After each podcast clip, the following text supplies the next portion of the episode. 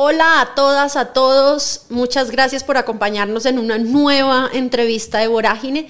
Hoy estamos aquí con Ana Cristina González Vélez. Ana Cristina, muchas gracias por abrirnos las puertas de tu casa, que yo ya tenía el placer de conocerla de antes y me parece que es una casa muy bonita. Gracias por abrirnos las puertas no solo de tu casa, sino también de tu vida, para que te conozcamos un poco mejor. No, muchas gracias a ustedes por esta invitación y encantada de que estén acá en este espacio que es tan importante para mí. Bueno, pues yo creo, estoy casi convencida de que la mayoría de nuestra audiencia sabe quién es Ana Cristina González Vélez, pero para quienes no, y de todas maneras me parece importante comenzar haciendo un resumen muy ejecutivo, muy de hoja de vida, de todo lo que has hecho, muy resumido, eh, para que se pongan en contexto, para que la gente entienda por qué estamos sentados y sentadas hoy aquí contigo.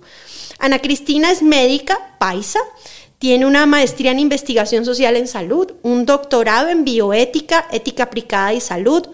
Fuiste directora de directora nacional de salud pública del Ministerio de Salud hace muchos años. Eh, has sido consultora de entidades internacionales, la ONU, la CEPAL, el PNUD Fuiste fundadora del Grupo Médico por el Derecho a Decidir, eres cofundadora de la Mesa por la Vida y la Salud de las Mujeres. Y para mí en estos momentos lo, lo, más importante, digamos, lo actual, es que eres pionera del movimiento Causa Justa, que es el que está detrás de la histórica despenalización del aborto hasta la semana 24. Eh, yo acabo de leer un montón de cosas y de títulos súper importantes, pero más allá de todo eso, si yo te preguntara quién es Ana Cristina González Vélez, ¿tú cómo te definirías? ¿Tú quién eres? Bueno, yo creo que lo primero que diría es que soy feminista, ahora que se puede decir con todas las vocales y con todas las eh, consonantes. Soy una feminista porque durante muchos años eh, ya siendo feminista, casi que tratábamos de no decirlo en voz alta para generar menos resistencias. Y cuando digo que soy una feminista como una cosa constitutiva, me refiero a que yo hago parte de un movimiento, un movimiento en América Latina y también en Colombia, que más allá de ser una corriente de pensamiento y de acción política, es también algo que te atraviesa vitalmente. Es un lugar desde el que uno mira la sociedad, mira los problemas sociales, políticos y entiende, digamos, que la desigualdad es algo que le incomoda profundamente eh, y de manera muy especial, pues la desigualdad histórica entre hombres y mujeres. Y además soy una persona, em, digamos, yo diría una persona muy seria, eh, en un sentido, una persona muy comprometida y como muy convencida de las cosas en las que me embarco y a quien le gusta además mucho la literatura. Yo no sé qué haría sin literatura y cómo la literatura también ha ayudado, me ha ayudado a entender buena parte de las cosas que hago y un poco la música y la cocina, bueno, por ahí. Ahora más adelante vamos a hablar de la literatura y de la música y de cómo, digamos, nutren tu vida pero no nos adelantemos todavía. Tú dijiste ahora, yo soy una feminista con todas las consonantes, todas las letras, eh, y ahora puedo decir que soy feminista. ¿Cuándo no podías decirlo? O sea, ¿en qué momento? ¿Acaso a ti qué te pasó que, que no podías decir públicamente, hola, soy feminista y presentarte así?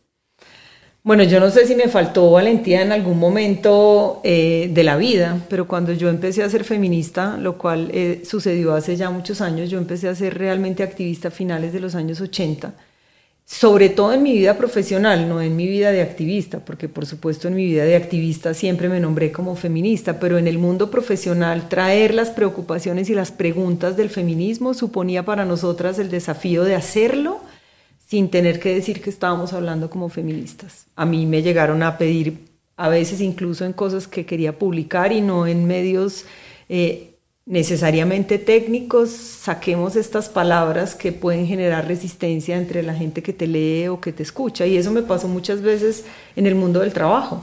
Eh, en mi primer trabajo, una de las tareas que yo tuve fue incorporar el enfoque de género en todo el trabajo que hacíamos en la organización y un poco el desafío era mostrar que se podía hacer y cómo había que hacerlo y cuáles eran las claves sin tener que decir que uno era feminista. Y yo creo que hace más o menos unos siete años, em, donde empezó otra vez como este arrastre de los eh, famosos promotores de la ideología de género que buscaron desprestigiar directamente el feminismo. Curiosamente eso fue lo que hizo que entonces nos empezaran a buscar por qué éramos feministas. a, mí me llamó mucha gente a decirme, necesitamos una feminista o una médica feminista o es expresamente. Entonces yo creo que eso fue, digamos, un giro muy interesante para mí en mi vida de activista. Claro, pero eso es relativamente reciente, 2015, 2016, hasta antes no era fácil presentarse como feminista. Yo creo que dependía mucho de los escenarios, de los auditorios, y yo estoy hablando sobre todo de comienzos de los 2000, finales de los 90, donde ese desafío era como, de hecho, eh, traer la idea de género al mundo, digamos, del feminismo tuvo mucho que ver con eso. Algunas de los debates entre feministas eran si el enfoque de género no lavaba lo que hacíamos como feministas, la en el sentido de despolitizar o a veces incluso de semantizar lo que, lo que queríamos hacer. Y yo creo que esto pasó un poco antes, pero yo vi una marca muy profunda, sí, más o menos en, en, en el año 2015, porque ya venía de afuera la demanda de que te nombraras como feminista. Entonces, eso fue para mí una cosa muy sorprendente y yo siempre pensé que esto era la mejor expresión de una batalla cultural, en un momento donde se exacerbaban las críticas muy dirigidas al feminismo y a las feministas. Eh, fue el momento en que al mismo tiempo nosotras surgimos como el actor político que veníamos siendo y que nos habíamos, en el que nos estábamos constituyendo durante muchas décadas y siglos, yo hablo de la parte que me tocó en primera persona, como a partir también de una demanda de afuera de nombrarnos como lo que éramos, esa otra cara que mostraba esa batalla de quienes se oponen al cambio, a la transformación y a la conquista de derechos y quienes hemos luchado para que eso pase y se transforme, digamos, la vida de las mujeres y en general la sociedad. Tú contabas ahora que te gusta mucho la literatura, eres lectora, digamos, de siempre. ¿En algún momento dado pensaste en estudiar literatura porque eres médica? ¿O por qué tomas la decisión de estudiar medicina? Y luego, ¿por qué no nos cuentas mientras estudiabas medicina en qué momento dices, yo quiero dedicarme a defender los derechos de las mujeres y a, buscar la igualdad ¿no? Eh, de género? Si fue que ocurrió mientras estudiabas medicina. Bueno, lo primero es que yo creo que la lectura es un hábito un hábito que uno también aprende de su entorno y a mí siempre me estimularon como la lectura en mi mundo familiar. Siempre recuerdo a mi madre o a mi tía que era una gran lectora con un libro en la mano y entonces de ahí de alguna manera incluso mi mejor amiga del colegio y yo leíamos un montón. En esa época leíamos unas novelas terribles como de adolescentes, pero también leíamos a Germán Gess que nos parecía la cosa más profunda del mundo eh, y yo creo que la literatura vino, y, es curioso lo que me preguntas porque cuando yo anuncié que iba a estudiar medicina, mi mamá, contrario a lo que yo creo que harían la mayoría de las mamás del mundo, me dijo, ¿por qué vas a estudiar esa carrera tan terrible? Estudia literatura. Y yo le dije, no, yo quiero ser médica. Le parecía que era terrible la sangre, no sé, el sufrimiento, todas estas cosas como estereotipadas. Entonces la literatura ha sido para mí de hecho, cuando yo no estoy leyendo una novela, pienso que no me van a salir bien las cosas del trabajo, porque, porque además encuentro en la literatura pues el mundo que uno no tiene necesariamente alrededor. Y ese horizonte, digamos, y esa cosa que te agranda como la mirada y el corazón y todo, la sensibilidad. Em, a mí muchas veces los libros en frases muy cortas me han ayudado como a sintetizar un momento también político. Y yo no sé en qué momento decidí volverme una defensora cuando estudié medicina. Yo creo que desde muy, muy, muy, digamos, los comienzos de mi carrera, yo sentí muchas veces indignación por muchas cosas a las que no sabía ponerles completamente nombre. El feminismo me ayudó a ponerle nombre a esa indignación. ¿Cómo qué tipo de cosas? ¿Qué era eso que te indignaba? Tantas cosas, pero muchas donde a mí me diferenciaban como las oportunidades o las cosas que yo quería hacer, cómo vas a hacer eso si eres mujer. Y yo pues tampoco soy tan vieja, soy grande ya, soy una mujer, una adulta mayor, eh, una mujer en la, en la cincuentena de la vida, pero muchas veces me preguntaron, no sé, quiero ser ortopedista, ortopedista, una mujer, ¿con qué fuerza? Eh, o a mí omitieron en mi carrera enseñarme cosas que después fueron parte de mis luchas profesionales. A mí nunca nadie me dio una clase sobre anticoncepción y mi primer trabajo en la vida fue en Profamilia. Y yo me acuerdo en aquella entrevista, mi jefa María Isabel Plata me dijo al terminar la entrevista, venga, pero ¿usted está segura que quiere trabajar acá? Porque usted viene a una universidad del Opus Dei, que en Medellín era comandada en esa época por el Opus Dei. Y no la Pontificia Bolivariana. La Bolivariana. No me enseñaron porque después supe que ese profesor que dirigía ginecobstetricia era un antiderechos del Opus Dei. Entonces, esas cosas, digamos, esas incomodidades que después fueron muy constitutivas de las cosas por las que yo luché, se juntaron con el feminismo y el feminismo me dio como ese espacio de militancia y de entender que eso se podía transformar en una lucha y se podía cambiar y solo se podía cambiar si te organizabas, pues por lo menos esa es la manera como yo entendí que se podía cambiar. Y no sola, digamos, como en colectivo, ¿no? Siempre, o sea, siempre para mí, quizá porque cuando yo empecé a ser activista en Medellín, la manera como se nombraban muchos grupos eran colectivos feministas. Y esto tenía que ver también con esa época. A mí no me tocó exactamente el momento de la autoconciencia, donde las mujeres, muchas que venían de la izquierda, y criticaron que los cambios no eran solamente la lucha de clases, sino que también estaba la diferencia entre los sexos y todo esto. Hacían grupos de autoconciencia para conocerse mejor como mujeres y el cuerpo. No me tocó exactamente eso, pero me tocó el coletazo. Y siempre em, el feminismo, además, es un movimiento que se ha, se ha pues, consolidado, por eso es un movimiento, en un trabajo muy colectivo. Yo nunca he entendido las batallas muy, muy individuales, aunque uno tenga presencia y aunque haya liderazgos que a veces están más em, en el centro que otros, yo creo también que eso circula en los movimientos y, así un poco yo he entendido la lucha y así pasó y así esas cosas siempre se, se digamos, se entrelazaron. Yo, para volver un poco a las novelas, a la literatura, Em, podría preguntarte qué libro tienes ahora en tu mesa de noche o si de repente lees varios al tiempo, ¿cuáles libros tienes ahora en tu mesa de noche? Generalmente no leo varios al tiempo porque me, me enloquezco en el libro, me meto en el texto y lo quiero terminar. Pero curiosamente ayer pensé yo porque estoy leyendo tres libros, cosa que casi nunca hago. Acabo de terminar un libro que es viejo, que se reeditó, que se llama Mi habitación, mi celda, que es una entrevista que le hizo eh, Lucy Garrido a Lilian Celiberti, que estuvo presa en la dictadura uruguaya, un libro que me impresionó mucho porque soy muy cercana a ambas y nunca lo había leído. Y es un libro que es un testimonio impresionante, además de ser un libro muy culto, yo me quedé sorprendida de cuánta poesía, cuánta literatura universal había en eso, que era una historia sobre la cárcel y al mismo tiempo un libro feminista, o en un libro que me impresionó mucho. Ahora estoy leyendo una cosa inmensa que me regaló una amiga que se llama Paradiso, eh, no recuerdo el nombre de la autora, pero un libro que tiene, no sé, como 1500 páginas. Yo creo que es el libro más grande, no lo puedo leer sino en la cama porque no se puede sostener, o sea, te lo tienes que poner en las piernas. Estoy leyendo un libro de un autor sueco que murió que se llama Rosling, que se llama Factfulness, que es un libro sobre, sobre los sesgos. Eh, y por qué los seres humanos creemos que las cosas están peor de lo que están. Y empecé también una novela chiquita de una autora belga que se llama Ackerman, que además no sabía mucho de su existencia y se suicidó. Es un libro que se llama Mi casa en Bruselas. varios Una novela. Cosa que casi nunca hago, pero estoy leyendo los tres al tiempo y entonces eso me tiene un poco como desesperada porque imagínate, el de mil páginas necesita mucha dedicación.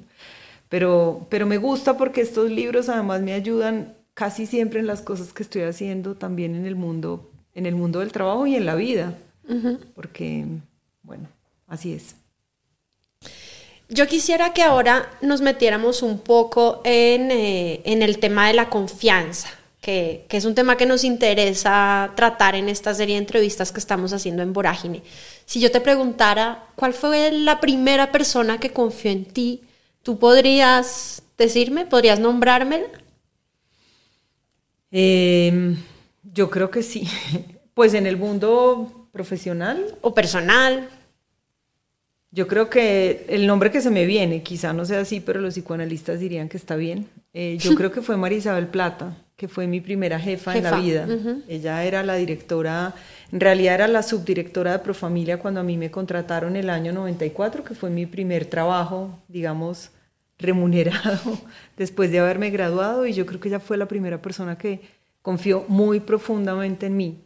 Yo creo que no solamente porque de alguna forma, o por lo menos esa es mi lectura, ella vio como una joven entusiasta que venía con todo, como a entregarlo todo a lo que estábamos haciendo y, y me dio mucho, me dio además mucha confianza. Era una persona yo me acuerdo cuando empecé a trabajar con ella que le dije, ¿cómo hago los informes? Y me dijo, a mí no me hagas informes, a mí no me gustan los informes, a mí me gusta que la gente haga las cosas.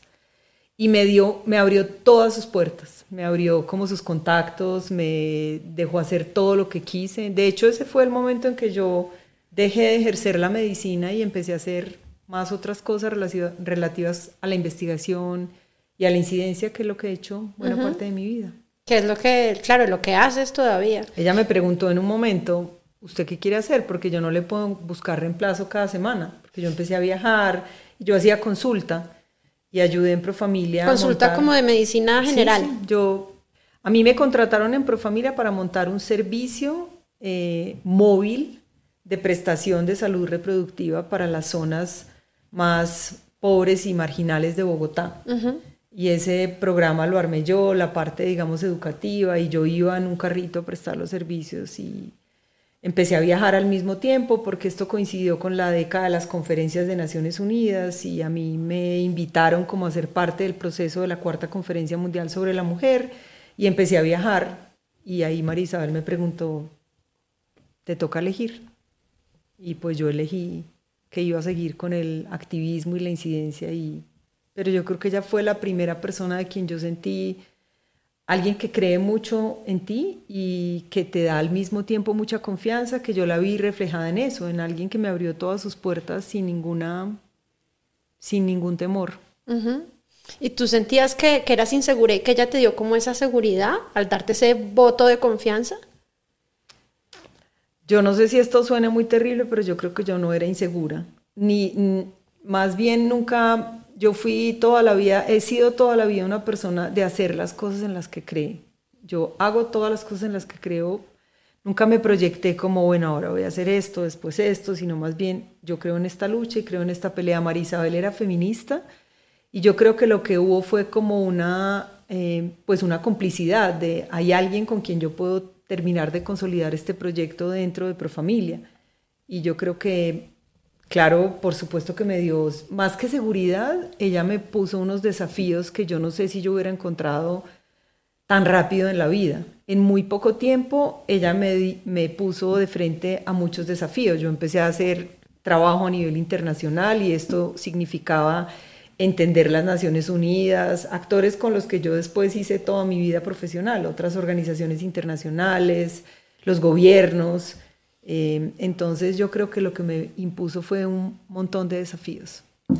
Ahora que, que estabas recordando a María Isabel Plata, y sentí un poco como que se te quebró la voz, como que te conmoviste de recordar a tu primera jefa y esa primera persona que de verdad confió en ti. Em, ¿Tú confías fácilmente en la gente? Em, yo no sé si fácilmente, pero confío para el largo plazo. En realidad, em, yo estaba pensando ahora que introdujiste esta idea sobre la confianza, yo creo que ha sido una cosa súper importante para mí. Yo soy una persona muy fuerte de temperamento, muy transparente, o sea, digo todas las cosas que pienso, como las pienso, a veces con poco filtro, no sé si eso siempre es tan bueno, pero en el largo plazo yo he tenido relaciones personales, afectivas y también políticas muy duraderas. Y yo creo que eso tiene mucho que ver con la confianza. Por un lado, con la confianza que yo pongo en esas personas en las que, digamos, decido confiar, porque de alguna manera esto se trata de la confianza en muchos sentidos. Y al mismo tiempo siento que genero confianza porque para la gente a veces yo me pregunto si mi forma de ser es dura y cómo hago con esa franqueza y con esa dureza para sostener como los vínculos. Y creo que tiene que ver con eso, con que al final la gente lo que sabe es que puede confiar en mí. Yo difícilmente, o yo diría que nunca tengo una carta debajo de la mesa, me juego con transparencia, siempre pongo las reglas del juego con mucha claridad y peleo para que me las cumplan y por cumplirlas. Entonces, em, no sé si confío tan fácil, no confío de manera inmediata, digamos, en la gente. No soy este tipo de personas como más expresivas que inmediatamente se conectan con los demás y al mes ya se dieron cuenta que por ahí no era. Me demoro más en confiar en la gente, pero confío, confío por mucho tiempo en la gente.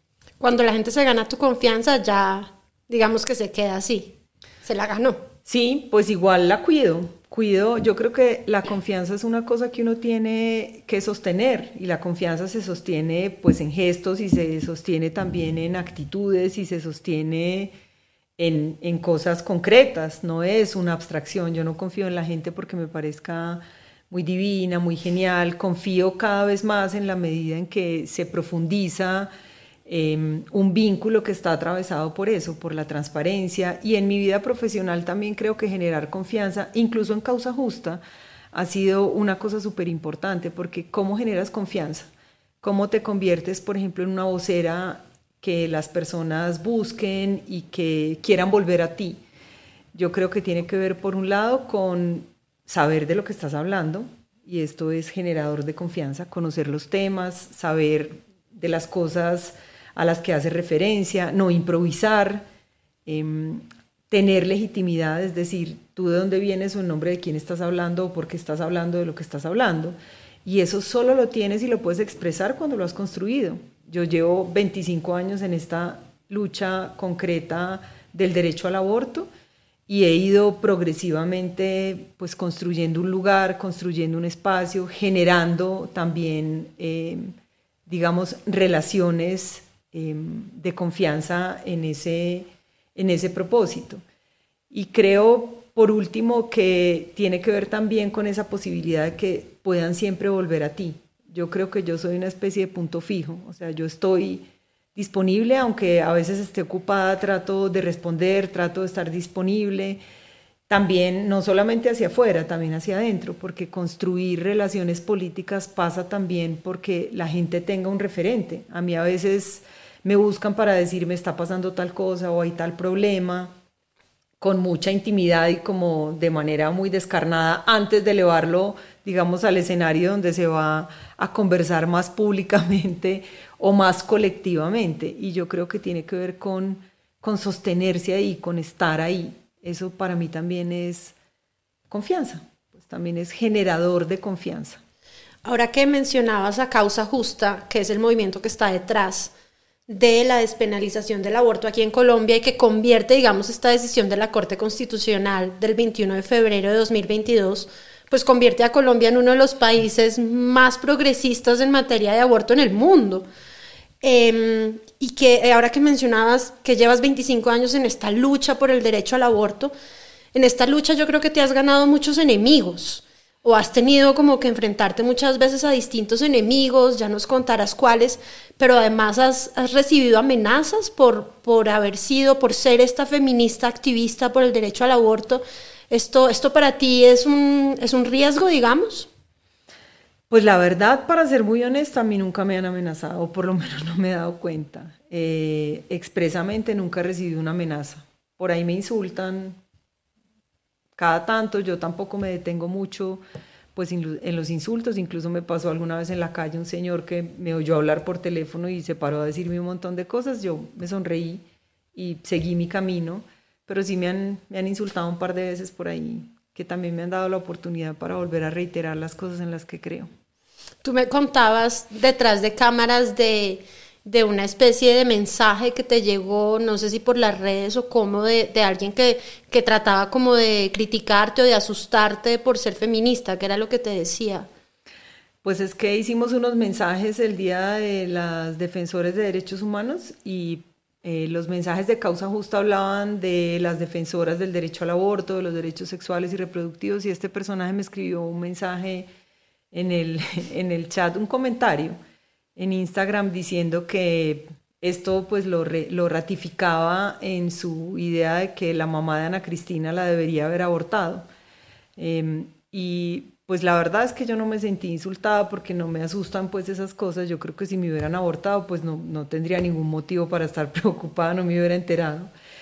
Eh, pero le contesté, yo casi nunca contesto a esas cosas, pero me parece que me dio una oportunidad de contestarle, pues de eso se trata justamente. Si mi mamá hubiera podido decidir, de pronto ese hubiera sido el plan, no sabemos. Entonces, al final, eh, ¿de qué estamos hablando? ¿De qué están hablando ellos? ¿A qué se oponen? Porque si cree que a mí me deberían haber abortado, en el fondo cree que las mujeres deberían poder decidir. Así que en el fondo estamos hablando de lo mismo. A mí me hubiera encantado em, que la maternidad de mi mamá, yo supongo que fue deseada, ella nunca decidió abortar pero si hubiera podido decidir y si esa hubiera sido una pregunta para ella, muy bueno que se lo hubiera podido hacer y se lo hubiera podido responder y yo asumo las consecuencias de no haber estado acá.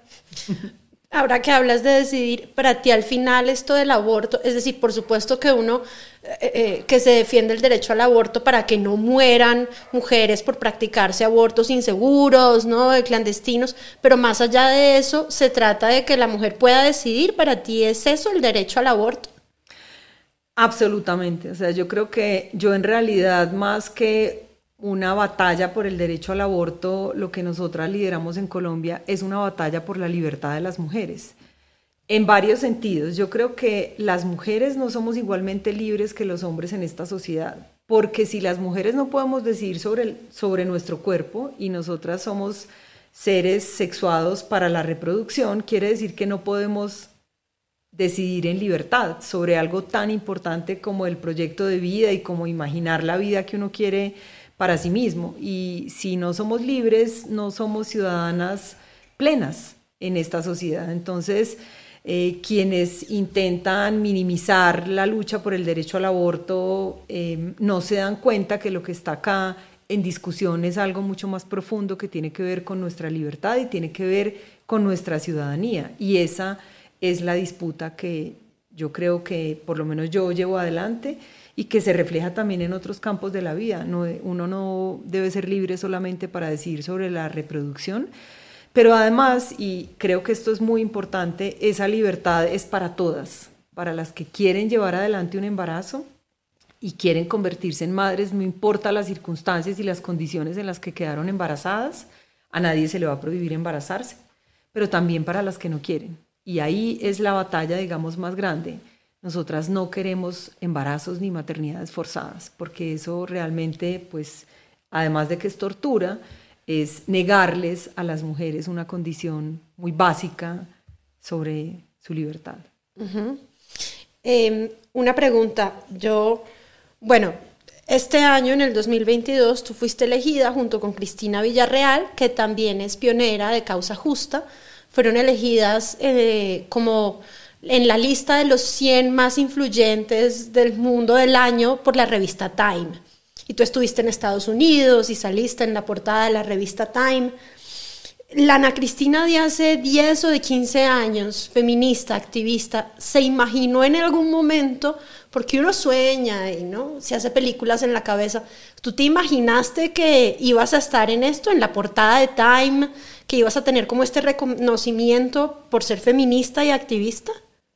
No, para nada. De hecho, pensamos que era una noticia falsa. Cuando ¿Cómo así? cuando nos llegó el mensaje, pues yo dije... ¿Cómo se enteraron? Alguien por correo electrónico. A nosotras nos habían escrito alguien que estaba haciendo una investigación para la revista Time, pero no teníamos mucha claridad de qué era. Preguntó si Cristina y yo éramos las pioneras, pidió una bibliografía nuestra y un tiempo después llegó ¿Ustedes pensaron que era un periodista o...? Eso ya había pasado. Es más, yo Ah. creo que no dijo que era para la revista Time, no me acuerdo ahora.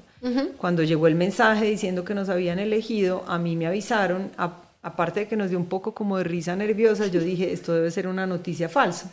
De hecho, busqué una amiga que es experta en, en información digital, pues y ha trabajado con ejércitos en el mundo, y Ajá. me dijo, estas son las pistas para que sepa si es falso, y todo conducía a que no era falso. Entonces, pues para nada, o sea, cero en mi imaginación. Em, pero además te voy a decir, Laila, les voy a decir una cosa que, que yo he pensado muy profundamente en estos días. yo obviamente que como todos los seres humanos tiene algunas ideas de lo que le gustaría hacer profesionalmente, tengo incluso una perspectiva de cómo me gustaría terminar mi vida profesional haciendo qué, pero nunca, nunca he trabajado para alcanzar como el paso que sigue o el reconocimiento que sigue. Y lo digo con profunda humildad, pero también con profunda honestidad. O sea, yo nunca hice méritos para salir en la revista. Yo lo que hice fue luchar por una causa en la que creo.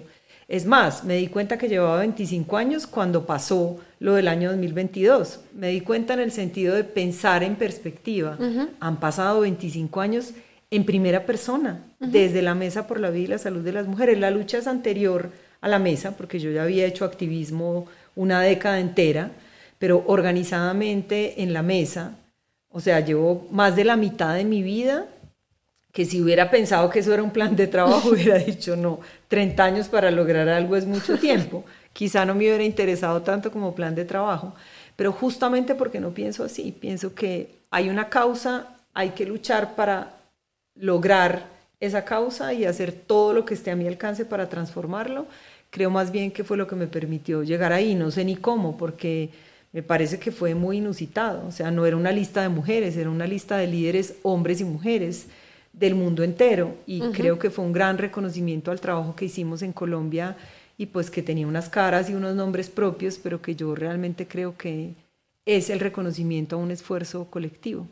¿Estabas muy nerviosa ese día que recibiste? ¿En qué ciudad de Estados Unidos fue eso? Como, como que fuiste a, a recibir, digamos, oficialmente ese nombramiento eh, de la revista Time. Eso fue en Nueva York en un lugar además muy bonito, una sala de jazz del Lincoln Center, que yo creo que es una de las vistas urbanas más lindas que existen, porque se ve toda la ciudad, digamos, de Manhattan como al fondo del escenario. No estaba nerviosa, estaba sorprendida, porque ese es un mundo que me es totalmente ajeno, o sea, y me acuerdo que acá... ¿Qué? Como el de las cámaras, el maquillaje, las de luces. la alfombra roja y, ah, y la ropa y cómo me tenía que vestir y maquillar. Yo soy en general una persona muy sencilla no es que no me guste estar linda ni vestirme lindo, me, disfruto, digamos, también eso, pero ni me maquillo, ni, ni, me voy a poner unos tacones de 10 centímetros que de hecho no me puse. ¿Qué tenías, tenis? Casi me pongo tenis, pero me asusté de que me fueran a devolver y después pensé que bobada, la gente hoy se pone tenis de cualquier manera. No, unos zapatos bajitos que me, con los que me sentía cómoda pero quise hacer toda la tarea bien hecha porque además era importante pues para el movimiento y para causa justa, llegar ahí, llegar con el pañuelo, pararme, dejarme tomar todas las fotos, pero estaba más bien sorprendida. Hay gente que se dedica a eso, pues a ser celebridad. Yo sí, afortunadamente no me creí ni siquiera ese día que era una celebridad, porque no soy. Me parece que era un reconocimiento y que como todas esas cosas son tan pasajeras, tan efímeras, eh, me parece que eso pasó hace un montón de tiempo ya, pero sí estaba muy sorprendida y era un, era un contexto totalmente ajeno a mí. Eh, pero también lo disfruté, tengo que decir, y me encantó la gente que conocí, y la gente es, eso es una especie de club. A ti te dan como un pin que dice Time 100 y ¿Ah, hay un montón de gente allá con ese pin que te dice, ah, yo estuve en la lista hace 10 años, hay gente que va a eso. A las siguientes premiaciones. Va a los siguientes reconocimientos. Parece que uno puede ir dos veces como invitado natural y después no sé cómo mal lo invitan, pero eso es una especie de... De, club. Sí, un sello, ya tienes como un sello ahí, entonces la gente te dice, ah, qué bien, tú también estás en la lista. una cosa muy rara para mí, pero bueno. Tú me decías hace un rato, yo ya tengo claro como la perspectiva o cómo quisiera terminar, digamos, ¿no? Mi vida profesional, ¿cómo? Ah, no. Eh, eso es como una especie de, ¿cómo se llama? Primicia. Voy, a contar sin Esto no lo has contado todavía. No, porque creo que esas cosas se pueden dañar si uno las cuenta. Pero bueno, pero si no quieres, no te preocupes. Existe una cosa en las Naciones Unidas que a mí me gustaría mucho hacer eh, y vamos a ver si lo logro. Me gustaría, porque creo que es un cargo como técnico político, ni siquiera es un cargo pagado, es un cargo, creo que es gratuito, pero es el tipo de, espacio desde el que yo creo que podría ser como una contribución muy grande al, a la, digamos, al, a la, al trabajo profesional que yo he hecho, que es como esa intersección entre los derechos humanos, la igualdad de género y la salud, y poder contribuir a resolver problemas concretos y dar perspectivas de por dónde se pueden resolver los problemas concretos es algo que está por ahí. Vamos a ver si, si pasa, te prometo que te cuento. En unos años volvemos a vernos y nos dices, lo logré. No van a pasar tantos porque tiene que ser en no muchos años, pero esperemos a ver si pasa. Em, ya para ir, digamos, redondeando esta charla, de hecho ahora que dijiste lo de es un cargo gratuito, yo creo que esto es una, esta es una pregunta que se hace mucha gente. Em, ¿Se puede vivir, mejor dicho, no, más bien para reformularla? ¿De qué vive, qué hace? Al ser activista y feminista uno tiene que trabajar en cosas que no le gustan para vivir, para comer y en el tiempo libre ser activista o se puede vivir de ser activista? Yo creo que se puede vivir del activismo. Yo no vivo del activismo, eh, pero he tenido la fortuna de que mi vida profesional está, digamos, eh, transcurre en escenarios que son muy próximos a lo que yo hago en mi mundo activista. Yo trabajo hace muchos años como experta y asesora internacional en distintas agencias de las Naciones Unidas. Eh, mm. He trabajado con la CEPAL, con el Fondo de Población de Naciones Unidas, con ONU Mujeres, y digamos que esa es mi fuente de ingresos principal. Eh, y hago activismo desde finales de los años 80. Yo no vivo del activismo, aunque algunas de las actividades que yo hago en el activismo tienen como unos honorarios concretos. Eh, básicamente es un mundo al que estoy dedicada. De hecho, cuando hago cosas pagadas en el activismo, no tengo límite. O sea, si me pagan por tres días, yo trabajo 30. En causa justa, nosotras trabajamos tiempo y medio y yo al mismo tiempo tenía mis consultorías que hacía o me pasó en otros momentos de la vida que fueron de, intensidad muy grande en el activismo. Pero yo creo que hoy en día muchas eh, mujeres jóvenes pueden vivir de ese trabajo que es feminismo, con activismo y con trabajo técnico. Nosotras tenemos un equipo de mujeres jóvenes, todas muy, muy interesantes y muy chéveres, que trabajan en la mesa, ese es su trabajo. Entonces yo creo que se, puede. Eh, ¿Por qué no nos cuentas eh, ¿Cómo fue para ti el 21 de febrero de 2022, que fue el día que la Corte Constitucional, o que se sabe, porque luego la sentencia se conoce un tiempo después, que se sabe que la Corte decide que se va a despenalizar el aborto aquí en Colombia hasta la semana 24? ¿Tú dónde estabas? ¿Cómo recibiste la noticia? Yo creo que algunas personas ya saben, pero en general nadie se imagina que yo no estaba en Bogotá. yo no estaba en Colombia porque desde noviembre del año 2021 estábamos esperando que saliera la decisión. Cada martes o cada miércoles, no recuerdo el día, ya iba a salir. Y yo vivo hace muchos años entre Uruguay y Bogotá. Em, y era como mi periodo de estar en, Montevideo. Y yo había estado viniendo, o sea, llegaba a Montevideo, a los tres días me tenía que devolver, lo hice en noviembre a mediados, a finales, en diciembre. Y en ese momento dije, me voy a ir y voy a volver en el momento en que de verdad se tome una decisión. Entonces yo estaba en Montevideo. Ese día me empezaron a escribir por la mañana, Ana, hoy sí sale la decisión y yo, bueno, esperemos con calma. Igual me fui a la agencia de viajes y dije, me voy esta noche para Bogotá empecé a separar cuando vi que esto era, que era serio y que era cierto, porque además no sé si ustedes recuerdan, pero hubo como una falsa noticia de ya salió la decisión, las chicas celebraron, se abrazaron. Y yo estuve físicamente en Montevideo, pero yo estaba en Bogotá no solamente porque estaba tremendamente conectada yo con Bogotá, sino porque todas las mujeres que estaban acá hicieron todo lo que hoy la tecnología nos permite para que yo estuviera acá. O sea, yo tuve el teléfono conectado, las oí llorar, gritar, decir que no, que era mentiras, que no, que con calma, y por el otro lado me llamaban y yo les decía con calma, o sea, no se desesperen, no se abracen, abrácense todo lo que quieran, pero todavía no celebremos. Y bueno, ya cuando se supo de la decisión, pues yo estaba en Montevideo, de hecho estaba sola en ese momento en el apartamento, un poco grité como de, de, impresión, de sorpresa, y me vine esa noche y al día siguiente llegué y fue muy emocionante sentir que de alguna manera me habían esperado para celebrar. Pero entonces fue maravilloso porque se aguantaron las ganas de celebrar y te esperaron a que pudieras llegar de Uruguay. Pues no, ellas celebraron obviamente, o sea, la celebración primero no se controla ni se contiene. Lo que yo decía es, mientras eh, había certeza de si había o no una decisión, yo les decía con calma, tranquilas, esperemos que sea oficial, porque nosotras teníamos listo el comunicado de prensa, no lo vamos a emitir hasta que haya una noticia oficial. Entonces ese día celebraron, se abrazaron, estuvieron en la calle, pero para el acto, digamos, formal, esperaron a que yo llegara al día siguiente, hicimos una rueda de prensa en el Centro Cultural García Márquez y de ahí salimos caminando a la plaza y en la plaza hubo un evento, yo leí unas palabras eh, y entonces fue como muy lindo porque por supuesto que celebraron, yo también y yo con ellas por teléfono. Lo que te quiero decir o les quiero decir además es que yo no estaba físicamente, pero estaba un poco como teletransportada.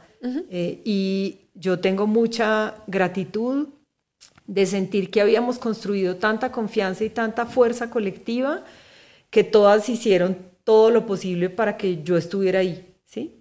De hecho, unas de las fotos más espectaculares son de ese día, de cuando ellas se abrazaron en el instante, digamos, más sublime y yo no estoy en esas fotos y yo siento que estoy en todas las fotos. O sea, de alguna manera creo que esos son, creo que esas son las conquistas colectivas, donde al fin y al cabo todas somos imprescindibles y todas estamos en distintos lugares y en distintos momentos. Y yo me pude venir acá, celebramos acá, hicimos todo esto que te cuento y pasaron cosas increíbles ese día porque había mucha gente espontánea en las calles que te paraba y te decía, déjeme abrazarla, o que lloraba y uno no...